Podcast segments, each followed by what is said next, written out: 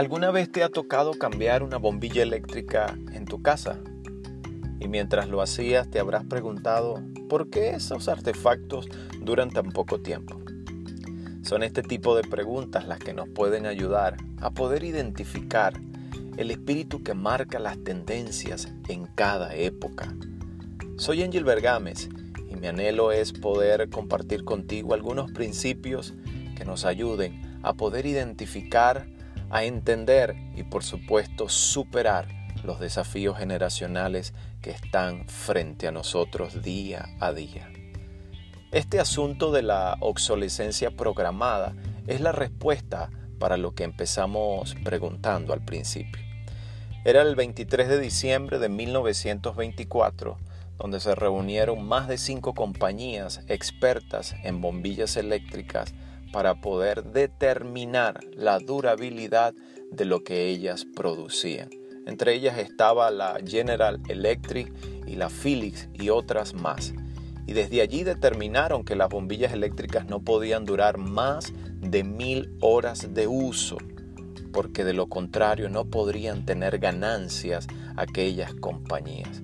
Y es desde allí donde nace el principio que se reconoce en todas las metodologías del capitalismo y de la mercadotecnia llamada la obsolescencia programada. La obsolescencia programada fue una tesis que planteó un industrial diseñador en 1934 posteriormente en medio de una conferencia que se estaba dando en Minneapolis donde el hombre llamó a su conferencia de esa manera y desde allí se popularizó el término de tal forma que todas las universidades que enseñarían a los diseñadores de productos debían tener esa materia acuñada en su pensum de estudio. Y la obsolescencia programada es aquello que le hace y le marca la vida útil a los artefactos, a los productos, sean cualquiera que ellos se encuentren.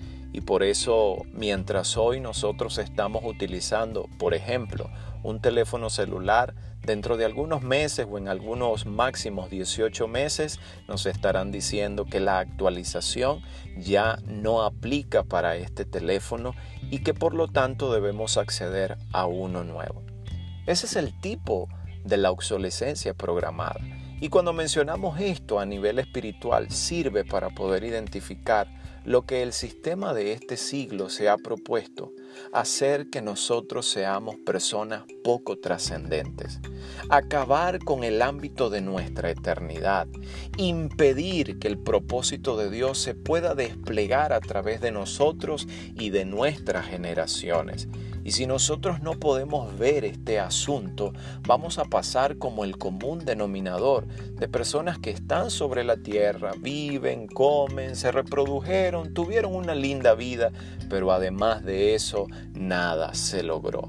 Por ello, cuando hablamos de poder vencer la obsolescencia programada, nos estamos postulando a recuperar el marco de nuestro entendimiento y de nuestra eternidad.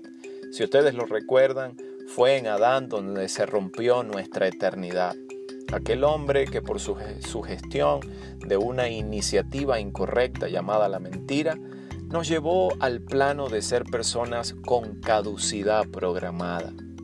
A todos nosotros, recuérdalo, nos hicieron para ser eternos, pero desde Adán empezamos a degradarnos en nuestro marco temporal humano. El detalle es que el Señor Jesucristo vino a marcar una pauta y una diferencia y desde la vida, desde la cruz, la muerte y la resurrección de nuestro Señor, la obsolescencia programada que se había inaugurado en Adán empezó a tener su muerte final y comenzó una nueva vida para nosotros. Nos volvimos personas, aunque viviésemos en un cuerpo que tiene de una durabilidad de 80 a 100 años, pero teníamos la capacidad de operar dentro de un cuerpo que es eterno. Esto es la iglesia del Señor Jesús. Y qué buena noticia que nosotros podamos vencer la obsolescencia programada al tener conciencia de que Dios nos al tener la capacidad desde nuestra vida personal, desde nuestro matrimonio y familia, que sí podemos ser de inspiración y de influencia para los ámbitos de toda la sociedad. Ahora el detalle está en cómo hacer que lo que estuvo en Cristo Jesús pueda fructificarse y brotar a través de nosotros. Y para ello me gustaría señalar lo que decía el apóstol Pablo a los Efesios. Por lo tanto, aquellos que están dormidos, despiértense, dice. Levántate tú que duermes y te alumbrará Jesucristo. Necesitamos despertar a las realidades de lo de Dios y poder subyugar a las realidades humanas con esa realidad eterna. Si usted lo medita por un momento, podrá recordar que el Señor cuando te ha dado una línea, una luz, una palabra, una dirección, eso ha marcado la pauta de toda tu trascendencia. Ayer éramos personas que no teníamos motivación en la vida, no teníamos un destino más allá de lo convencional de esta sociedad. Pero hoy día nosotros somos personas con trascendencia. Tenemos una hoja de ruta trazada. Estamos empeñados a construir más que una persona o una familia. Estamos entendidos en que podemos construir para Dios y su reino una maravillosa generación. Y por eso invertimos tiempo en hacer estas cosas. Por eso oramos, por eso educamos, por eso formamos a todos nuestros equipos. Y qué lindo que tú puedas escuchar este podcast en esta hora, porque a partir de esta ocasión considero que tú también formas parte de esa generación plena que está entendiendo cómo llevar adelante un nivel trascendente que rompe las cadenas de la obsolescencia programada. Debo despertarme y por sobre todas las cosas debo mantener mi ubicación en la identidad que Dios me ha dado. Cuando yo y tú nos olvidamos de quién somos, es sencillo que nos degrademos.